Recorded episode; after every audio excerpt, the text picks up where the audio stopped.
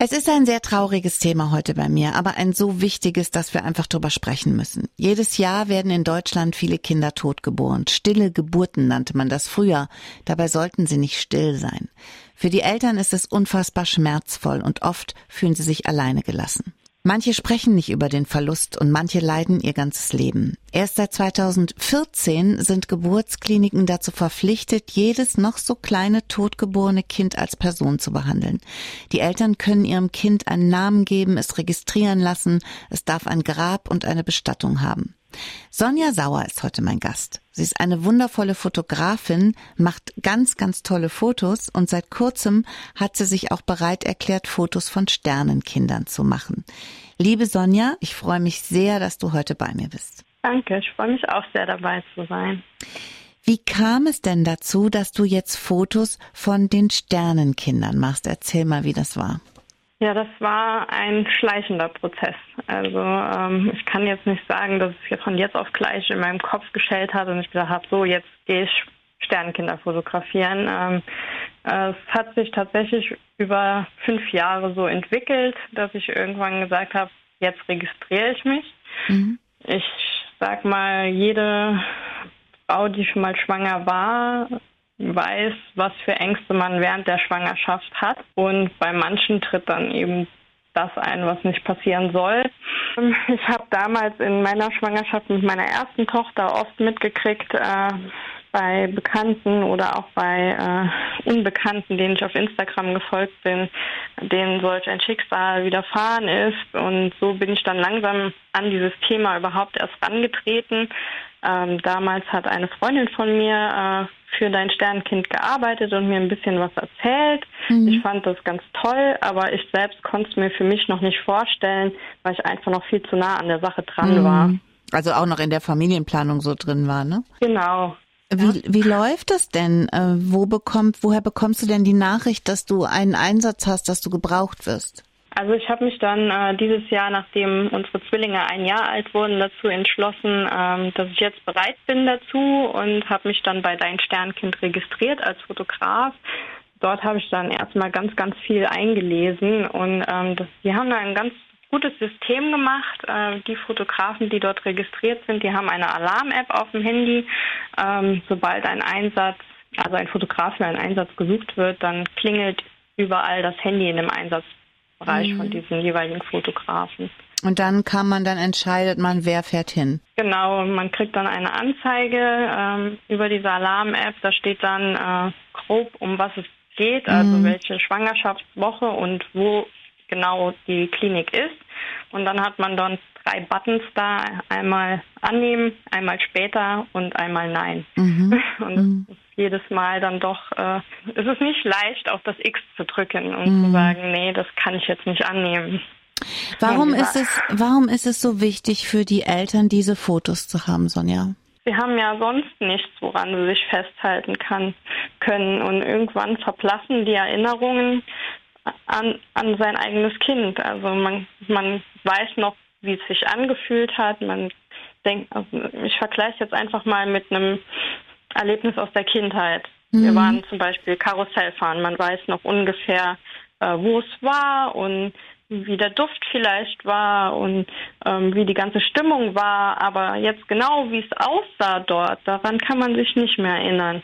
Irgendwann verblasst es einfach und dann ist es einfach das Einzige, was man in der Hand hat, wo man sieht, es ist tatsächlich da gewesen und ähm, Mhm. Es ist quasi ein Existenzbeweis, sag ja, ich mal. Das, das hast du gut gesagt, genau das ist es, ein Existenzbeweis. Du fährst ja manchmal ganz schön weit zu diesen Sternenkindern.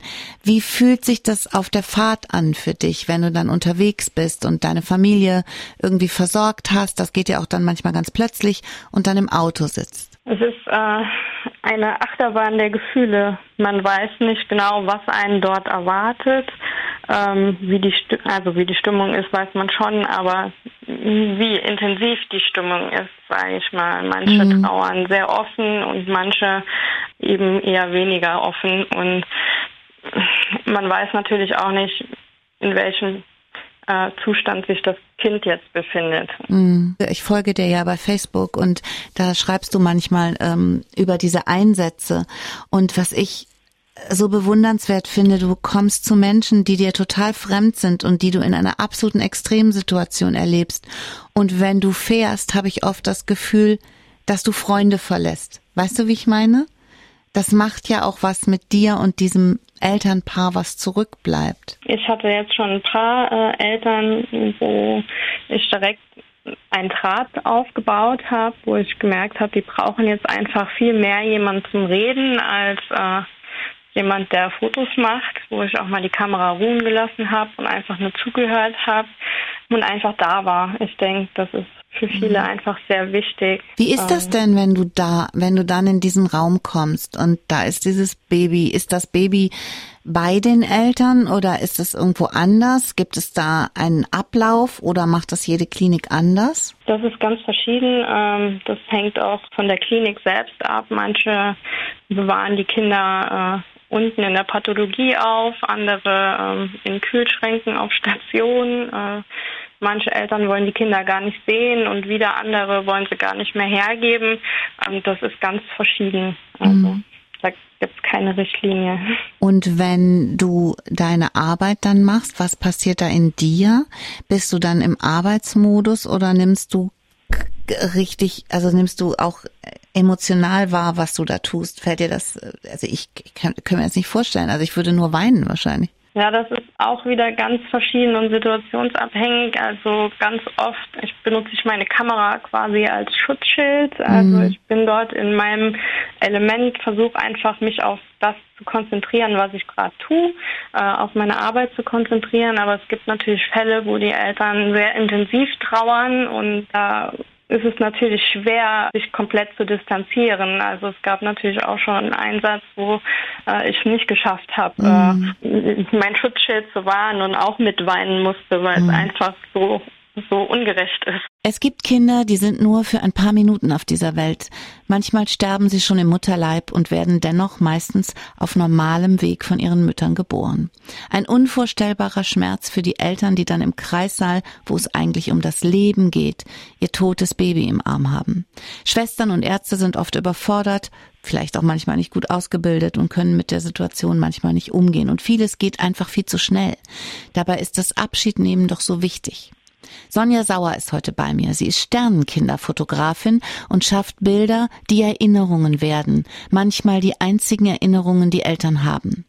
Sonja, kannst du uns von einem Sternenkind und seinen Eltern erzählen? Ja, ich möchte gern von meinem allerersten Sternenkind erzählen. Gerne. Ähm, der Einsatz war in Karlsruhe, also ich hatte fast zwei Stunden Fahrt, auf denen ich mich darauf vorbereiten konnte. Dadurch, dass mein erster Einsatz war, war es für mich natürlich schon die Hinfahrt nach der Bahn der Gefühle, weil ich überhaupt gar nicht wusste, worauf ich mich da jetzt einlasse und ähm, ob ich das alles richtig machen werde, weil es ja doch äh, eine ganz neue Situation ist für, für einen mhm. Fotograf.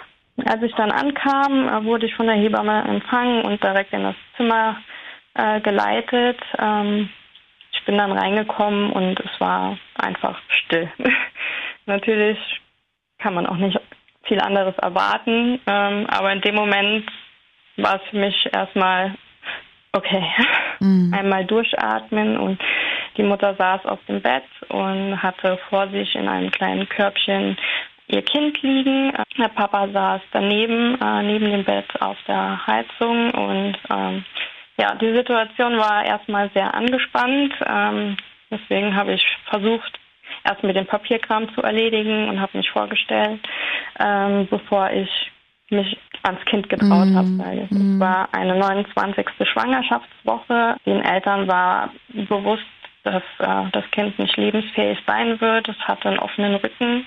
Das wusste ich auch schon aus dem Einsatzcall. Ja, und dann bin ich hingegangen zu dem Kind. Ich habe mich auch dem Kind vorgestellt. Eigentlich ähm, war ab dann meine ganze Nervosität weggeblasen, weil es war in der Situation, es hört sich verrückt an, aber für mich war das einfach ein ganz normales äh, Familien- und mhm. Babyshooting. Mhm. Ich habe eigentlich nichts anderes gemacht wie bei meinen anderen Kunden auch, nur dass das Kind eben nicht mehr am Leben war. Sind die Eltern dann mit der Zeit so ein bisschen ähm, aufgetaut? Wenn sie anfangs so ein bisschen so reserviert waren, ging das dann nachher ein bisschen besser? Ja, die Eltern, die haben sich erst gar nicht getraut, äh, das Kind anzufassen. Der Papa konnte nicht mal wirklich hinsehen. Ähm, ich habe dann äh, versucht, erstmal ein paar Detailaufnahmen von dem Kind zu machen und habe dann angefangen, bei dem Kind äh, Ähnlichkeiten zu suchen und habe dann die Eltern mit eingebunden, so, zu erkennen, von wem es die Nase hat und von mhm. wem es den Mund hat. Und dadurch ist die Mutter sehr schnell sehr aufgetaut und ähm, man hat richtig gemerkt, wie glück also glücklich hört sich komisch an, aber natürlich, die Eltern sind natürlich auch stolz auf ja, ihr klar. Kind und das dürfen sie auch sein. Und Hast du denn keine Scheu gehabt, das Baby zu berühren? War das bei dir hab, direkt beim ersten Einsatz so ganz natürlich, also ganz normal? Ja, tatsächlich äh, hatte ich überhaupt keine Berührungsängste und bis jetzt hatte ich generell noch Schön, nie Berührungsängste ja. bei den Kindern. Ja, also wir haben dann die Fotos, Fotos dort gemacht die, und ich habe das Kind dann irgendwann genommen und der Mama auf den Arm gelegt und ich glaube, das hat sie auch wirklich gebraucht und genossen und auch der Papa hat sich äh, dann dazu gesetzt und auch äh, das Händchen gehalten und die Füßchen und mm. Ich denke, das war sehr wichtig. Ich bin mir nicht sicher, ob die Eltern das Kind auf den Arm genommen hätten, ja. Ob sie das, das alleine geschafft wäre. hätten. Ja, genau. Wie reagieren denn die Kliniken auf dich und auf die ähm, Fotos, die du machst? Bis jetzt eigentlich durchgehend positiv. Also ähm, die, die tatsächlich uns rufen, es sind ja leider nicht alle Kliniken, die uns rufen, aber die, die uns rufen, sind sehr dankbar dafür. Stellst du denn fest, dass es Unterschiede gibt ähm, in den Kliniken, wie mit dem Thema Sternenkinder umgegangen wird? Ich habe das Thema jetzt schon ein paar Mal hier in den zehn Jahren, wo ich diese Sendung mache, gehabt und ich würde mir wünschen, dass sich wirklich langfristig da was ändert. Aber das, das ist bei manchen Kliniken immer noch schwierig. Ne? Also es gibt sehr große Unterschiede, wie die Kliniken dort äh, umgehen. Also ich muss selber sagen, ich habe äh, schon Situationen erlebt, wo ich als Außenstehender auch nur mit dem Kopf schütteln konnte. Zum Beispiel finde ich es persönlich eigentlich schon ein riesengroßes Unding, dass viele Frauen noch auf der Wochenbettstation bei den Wöchnerinnen liegen, wo eigentlich nur frisch gebackene Mamas und mhm. werdende Mamas äh, liegen, äh, umgeben von Babygeschrei. Das ist schlimm, ja. Sag mir mal eine Klinik hier bei uns, die toll ist. Aber wir wollen nicht immer über schlechte reden. Sag mir mal eine, wo, wo, wo du gedacht hast, das hier ist gut. Die DRK-Klinik in St. Louis. Mhm. Also die war super. Ähm, die haben nicht nur dein Sternenkind gerufen, sondern auch den Verein Sterneneltern, der sich wirklich sehr viel Zeit nimmt für die einzelnen Familien. Die sind gekommen, die haben Abdrücke gemacht von Händen und Füßen, also so 3D-Abdrücke, ähm, dann noch normale Abdrücke, ähm, Abdrücke, mit denen sie Schmuckstücke machen können. Sie mhm. haben ein Fläschchen gegeben für eine Haarsträhne. Also die haben sich so viel Zeit genommen und es war wirklich, es war sehr, also sofern man das eigentlich sagen kann, sehr schön. Also. Das ist ja ganz wichtig, dieses Zeitnehmen für diesen Abschied. Ne? Wenn ein alter Mensch stirbt, dann ist man da, ich ich sage immer, eigentlich ist man nicht vorbereitet, aber man sieht es, man sieht es eher kommen.